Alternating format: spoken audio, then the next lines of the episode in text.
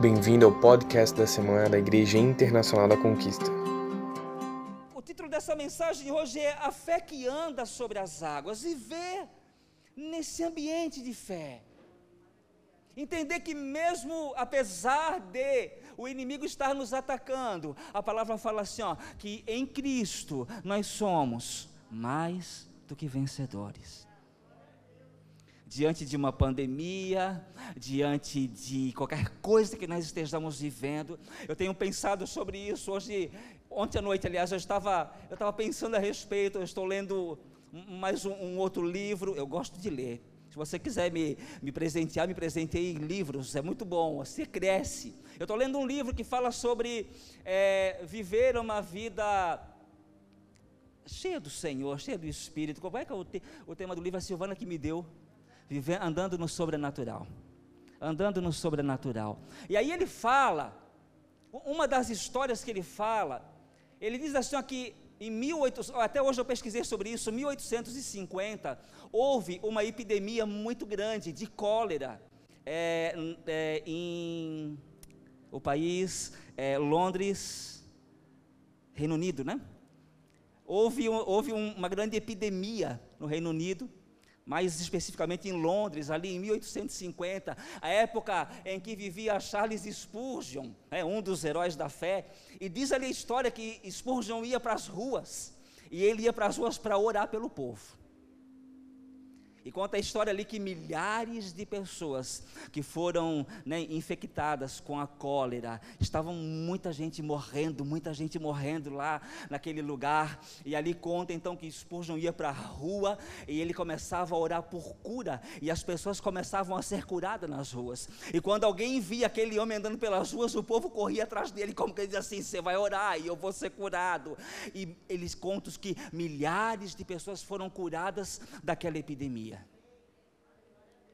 Ah, queridos, a cura para o Covid-19 não está apenas numa vacina, mas está numa igreja que dobra os joelhos e ora, e determina, e profetiza. Uma igreja que vive no ambiente de fé. Você crê nisso, irmão? Eu creio que se a igreja começar a orar, a igreja começar a buscar, né, não há nada, nada que possa deter a igreja. Eu queria ler com você um texto, Mateus capítulo 14. Glória a Deus, glória a Deus. Vamos falar sobre fé, viver nesse ambiente. Mateus capítulo 14, versículo 22 em diante. Tá ali no data show, tá, né? Tá ali? Diz assim, versículo 22, Mateus 14, 22. Logo em seguida, Jesus insistiu com os discípulos para que entrassem no barco e fossem adiante dele para o outro lado, enquanto ele despedia a multidão. Tendo despedido a multidão, subiu sozinho a um monte para orar. Ao anoitecer, ele estava ali sozinho, Jesus estava ali no monte sozinho e o barco já estava a considerável distância da terra, fustigado pelas ondas, porque o vento soprava contra ele. Alta madrugada, Jesus dirigiu-se a eles, andando sobre o mar.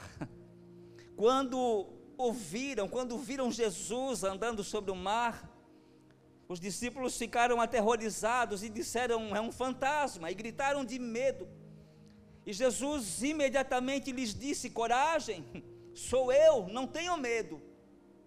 Senhor, disse Pedro, se és tu, manda-me ir ao teu encontro por sobre as águas. Respondeu Jesus: Venha. Então Pedro saiu do barco, andou sobre a água e foi na direção de Jesus. Mas quando reparou o vento, mas quando reparou no vento, ficou com medo e começando a afundar, gritou: Senhor, salva-me. E imediatamente Jesus estendeu a mão e o segurou e disse: Homem de pequena fé, por que você duvidou? Até aqui. Eu acho que aqui já nos ensina tanta coisa. Aqui já nos ensina a, a história de Pedro. E a palavra diz ali que Pedro olhou para Jesus e disse: Senhor, olha, se és tu, manda-me ir até ti. E Pedro começa a andar. A Bíblia diz ali que Pedro andou sobre as águas, mas quando Pedro começou a ver as ondas, quando Pedro começa a, a pensar na profundidade do mar onde ele estava, e às vezes a vida do cristão é assim, nós começamos a olhar para a profundidade, nós começamos a olhar para as coisas que estão ao nosso redor e nós temos medo. Não é verdade? e nos dá medo, medo de ir, medo do novo, medo daquilo que vai acontecer. Hoje, é, é, é, ontem, aliás, eu vi a frase nesse mesmo livro que eu estou lendo, e eu até anotei ela. Ele fala assim: o, o, o escritor fala assim, o medo bateu a minha porta e eu pedi para a fé atender. Quando ela abriu a porta, não havia mais ninguém lá. Você entende? Eu disse: Uau, é isso aí. Próxima vez que o medo bater, eu vou mandar a fé ir lá atender. O medo bateu a minha porta e eu pedi para a fé atender. Quando ela abriu a porta, não havia ninguém lá. Assim a igreja deve de andar. É assim que Jesus nos chamou para andarmos andarmos numa vida de fé. Pedro, né, Pedro andou sobre as águas e a Bíblia diz que não eram águas calmas. Estava acontecendo ali agora uma grande tempestade. A Bíblia diz que já era de madrugada, ou seja, eles não viam nada. E assim como Pedro, é verdade que nós cristãos, nós os filhos de Deus, nós também enfrentamos algumas tempestades, não é, não é verdade? De repente está tudo bem, de repente começa uma grande tempestade na nossa vida, algo se levanta, algum problema financeiro, algum problema de saúde, alguma coisa vem para nos tirar a paz, e, e é verdade que o cristão passa por isso, temos muitas águas né, para atravessar em nossas vidas, não é mesmo? Atravessamos, né, algumas águas parece que são os mares tão tempestuoso.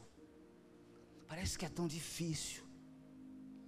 É, outras vezes, né, nós enfrentamos águas profundas. Tem aquele tempo onde você está vindo para a igreja e você está mergulhando em Deus. Não é mesmo? A vida do cristão é, é, é assim. Aí nós viemos para a igreja e as águas parecem que estão tão profundas, e nós viemos para os cultos e pensamos, quando acaba o culto, a gente já começa a pensar como é que vai ser o próximo. O que Deus vai fazer, como é que vai ser, e nós vamos para a nossa casa e nós fechamos a porta do nosso quarto e nós oramos a Deus, e a presença de Deus é tão real e você começa a orar e você sente o Espírito Santo falando com você, você ouve Deus ministrando no seu coração, você é direcionado por Deus, Deus vem diz calma, olha, vai por aqui, você vai. São tempos assim que nós passamos, que as águas tão, são tão profundas e você está mergulhando nele. Mas é verdade também que a gente passa por uns dias que as águas são tão rasas. E nós viemos para a igreja e parece que todo mundo sente o Espírito Santo e a gente não. E a gente às vezes não consegue, não consegue mergulhar. Tem tempos que parece que a gente não consegue orar. Parece que Deus não ouve as a nossa voz, não ouve a nossa oração. Tem tempos de águas rasas, tempos de águas correntes, onde parece que tudo vai se transformando. A cada dia Deus faz algo novo, a cada dia Deus ministra algo novo no nosso coração. Tem águas que parece que tentam nos matar. Não é verdade? Algumas coisas vêm, parece que para agora eu vou parar. Eu acho que o inimigo pensou que ele ia parar a igreja com a Covid-19. Mas não para. A igreja do Senhor não para, é obra santa, irmão. Ninguém pode parar a igreja do Senhor. Não é uma pandemia, não é uma epidemia, não é uma doença, não é nada. A igreja do Senhor ela continua crescendo todo o tempo. A igreja do Senhor continua avançando em todo o tempo. Mas é verdade que a gente passa por esses, por esses períodos, né? Tem águas que fazem nascer, outras que fertilizam a terra, águas mansas, águas revoltas, águas que muitas vezes matam a sede. Águas que afogam, que refrescam, outras águas que são tão caudalosas, parece um rio, um oceano. A gente passa por várias fases.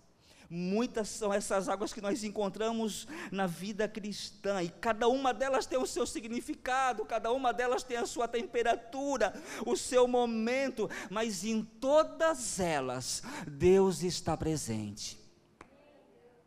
Hum. Em todas elas, Deus está conosco. Você pode ter essa certeza, eu posso ter essa certeza que, independente da minha atual situação, Deus está comigo. Você crê nisso, irmão? Independente da situação que você vive agora, Independente do momento em que você está passando, Deus continua no controle, Deus continua cuidando, mesmo que você não ouça, mesmo que você não sinta, mesmo que você não veja nada, Deus está cuidando de você. Deus está tratando de você, Deus está né, ali conduzindo as coisas. Isaías capítulo 43, versículo 2, é tremendo esse texto. Eles vão botar ali. Isaías 43, 2. Está ali já? Eu não tenho acesso aqui, está ali? 43, 2. Mas agora sim diz o Senhor, aquele que o criou, ó Jacó, aquele que te formou, ó Israel. Aí o que, que o Senhor fala para ele? Não tema. Diga para você mesmo: não temas. Fala para você, não temas. Davi, ele, ele fazia isso, né? ele falava com ele mesmo, dizia: Oh, minha alma, por que tu estás tão abatida? Aí Davi falava consigo mesmo, ele dizia: Por que, ó minha alma? Aí ele dizia assim: Espera no Senhor. Diga para você nessa noite: Espera no Senhor. Espera, se você chegou aqui passando por uma luta, uma tribulação, olha para dentro de você nessa noite e diga: Ó oh, minha alma, espera no Senhor. Espera nele, e ele fala, né? Mas agora sim, diz o Senhor, aquele que te criou, ó Jacó, aquele que te formou, Israel, não temas, pois eu o resgatei, eu o chamei pelo nome, tu és meu. O Senhor falando aqui. Aí ele continua: quando você atravessar as águas, eu estarei com você. E quando você atravessar os rios, eles não o encobrirão. Quando você andar através do fogo, não se queimará. As chamas não o deixarão em brasas. Olha a promessa do Senhor. Olha a palavra do Senhor para a igreja, para Israel. Quem é Israel de Deus hoje? Somos nós, a igreja do Senhor. Ele fala: quando você, né, podemos mudar, ó, oh, Igreja Internacional da Conquista, assim diz o Senhor, aquele que te criou. Quando passares pelas águas, eu estarei com você. Quando você atravessar dos rios, eles não o encobrirão. O Senhor, Ele sabe todas as provas que nós passamos. Ele conhece o nosso coração. Ele sabe aquilo que nós passamos, aquilo que nós vamos passar. E Ele nos faz entender que em todas elas, Ele sempre estará conosco.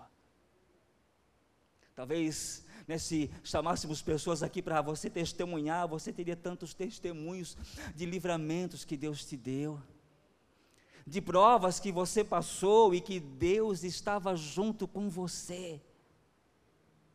Não é verdade? De coisas que você já passou e você pensou agora, agora, agora complicou. E de repente Deus veio e trouxe o livramento, Deus veio e trouxe uma paz, Deus veio e trouxe a resposta, Ele trouxe a cura, Ele trouxe a libertação. Porque a palavra fala assim, ó, ainda que uma mãe esqueça do seu filho, ele fala assim, ó, mas eu não me esquecerei de ti. Ele fala assim, ainda que algo tão difícil aconteça, porque é difícil uma mãe esquecer o filho, né? Ontem eu vi no jornal que um casal de pais esqueceu o filho no mercado. Digo, meu Deus. Eu fiquei pensando, depois que a minha filha vier, depois né, que vier, digo, Jesus amado, tem que prestar muita atenção para nunca esquecer. Vai ser bonito, né? Demorou tantos anos para adotar, quando adota esquece em algum lugar. Não, não pode. Aí a Bíblia fala só que ainda, porque isso é muito difícil acontecer. Ele fala assim, mas ainda que algo tão difícil aconteça. O Senhor fala assim, eu? Uh -uh, eu não me esquecerei de você. Aleluia. Isso não conforta? Isso não traz paz? Você saber que você tem um Deus que está lá no céu, irmão, Ele não precisa de nada de mim.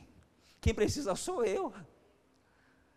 Sabe? É, ele, ele é adorado pelos, pelos anjos 24 horas por dia. Ele tem, a adoração no céu é perfeita, irmão. Os anjos, eles tocam de uma forma perfeita no céu. Quem precisa de adorar sou eu, porque eu é que necessito dele. E aí esse Deus me diz: Eu não me esquecerei de ti. Quando passares pelo fogo, eu estarei com você. Quando atravessares as águas, elas não te encobrirão. Aleluia. Deus está com você. Você não está sozinho, você não está sozinho. Você tem uma igreja, você tem Deus, você tem o Espírito Santo. Agora, irmão, eu penso que de todas essas águas que nós andamos, que nós atravessamos, eu, eu penso que a pior que a gente atravessa são as águas da incredulidade, aonde a incredulidade tenta bater na nossa porta. E é verdade que nesses últimos dias, irmãos, eu creio que muito mais virá. Porque a Bíblia diz que nos últimos dias haverá uma grande apostasia. O que, que significa apostasia? O que, que é a palavra apostasia? É a falta de fé, é o esfriamento da fé. E essas águas da incredulidade, irmão, penso eu que essa é, são as piores que o cristão passa. Porque se entra dúvida, irmão, então o inimigo, né, se nós deixamos a dúvida entrar no nosso coração, aí o inimigo aproveita aquela brechinha aberta, porque o nosso inimigo, ele é muito mal educado. Deus só entra se você abrir uma porta. Ah, o nosso Deus é o, é o homem mais gentil desse mundo. Ele é lindo. ele é maravilhoso. Se eu abro a porta, ele entra. O diabo, irmão. Ah, se eu abrir uma brecha, ele quer destruir tudo. Você entende? E aí a gente começa, a gente começa a entrar nessas águas de incredulidade, a gente abre uma brecha, e aí o diabo quer entrar. E aí o inimigo vem tentando entrar, trazendo a falta de fé, trazendo a desesperança, sabe, trazendo a, a dúvida, a, né, que, que começa a bater a nossa alma e nos faz mergulhar num, num falso fracasso. Nos faz acreditar que, não, não, Deus não está olhando para mim, não, não vai acontecer, Deus não, não está ouvindo a minha oração, e nós começamos a ter falta de visão, a nossa visão começa a ficar ofuscada, a gente começa a vir para a igreja, irmão, e a gente começa a não sentir mais a presença de Deus. Quando acontecer isso, irmão, corra para Jesus. Corra para Ele. Diga, Senhor, eu estou desesperado por Ti. Eu estou desesperado pela Tua presença. Eu estou desesperado pelo Teu toque. E aí a gente, né, a pessoa começa a entrar nessas águas de incredulidade, ela começa, ela para de olhar para Jesus e ela começa como Pedro a olhar para as ondas. Ela começa a olhar para a profundidade, ela começa a olhar para aquilo que está à sua volta. E é verdade, irmão, que se a gente começar a olhar para as coisas que estão à nossa volta, a gente não vê nada que possa sustentar a nossa fé. A gente não vê nada. Quando a gente começa a olhar, é, eu começo a olhar para aquilo que Deus já falou para mim, aquilo que Deus já disse que ia fazer na minha vida.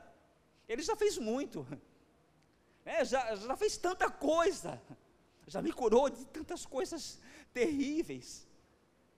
Mas tem, tem coisas que Deus prometeu para mim, e que se eu começar a olhar, e se eu deixar a dúvida entrar, irmão, eu não vou achar nada que possa. Não, Deus vai fazer um dia.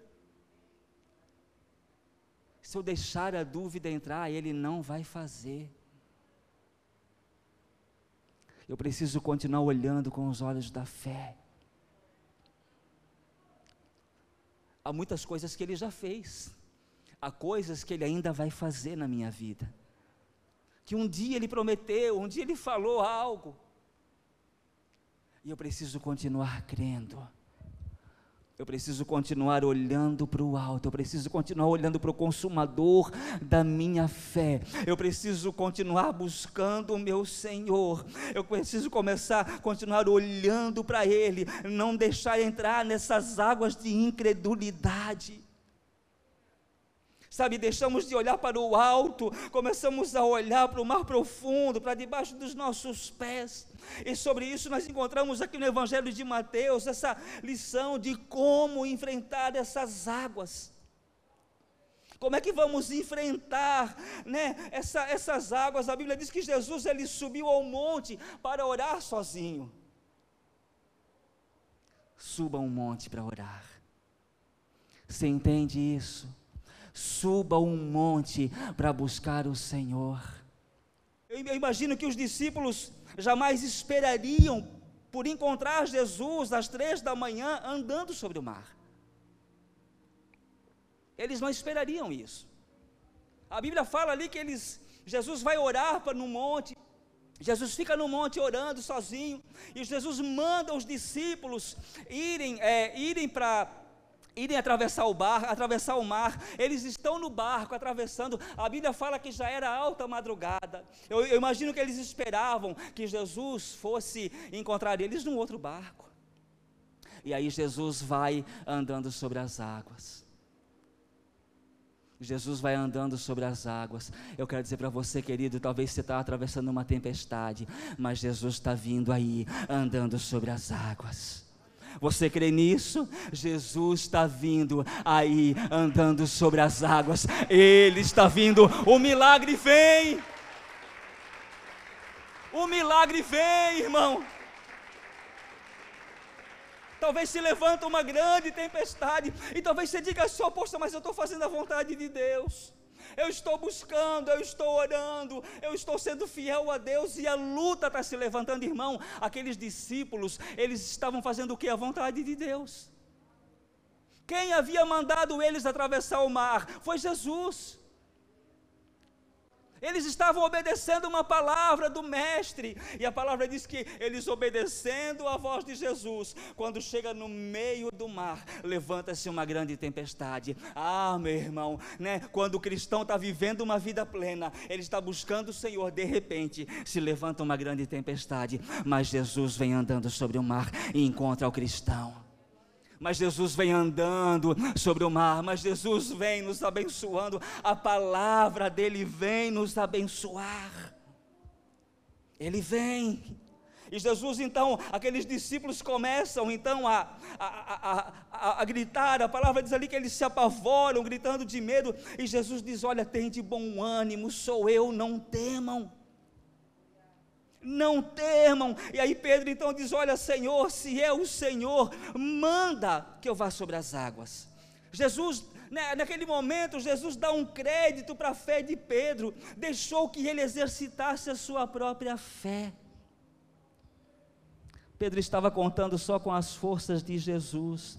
Primeiro Pedro duvidou que fosse Jesus, depois provou a Deus quando pediu para ir ao encontro de Jesus.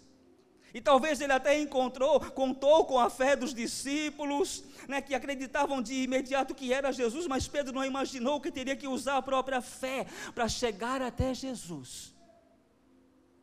Eu aprendo, irmão, que tem momentos na nossa vida em que nós não podemos contar com a fé de ninguém.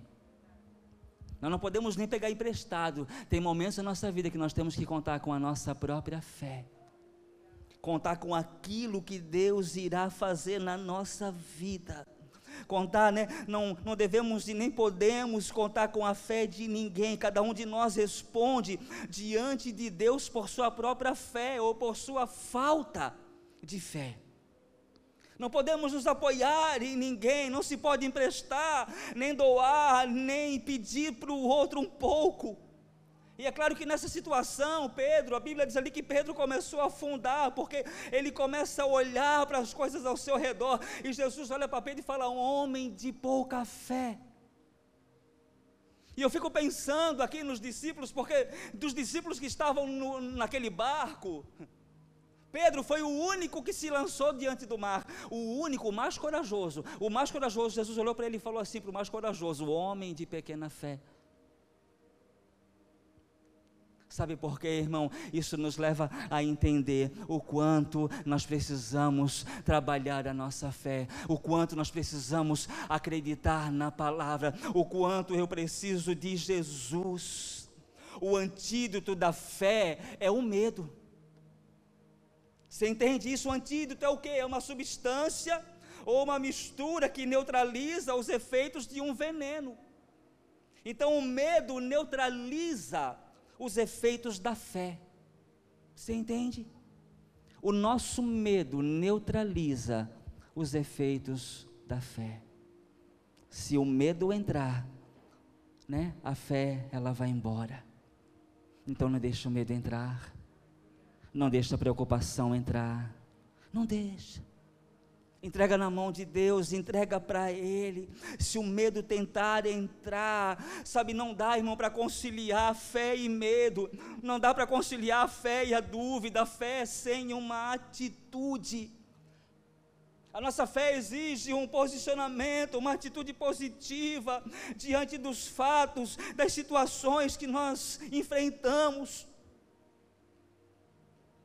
A nossa fé exige uma postura. E é verdade que nem sempre a gente consegue sustentar a nossa fé.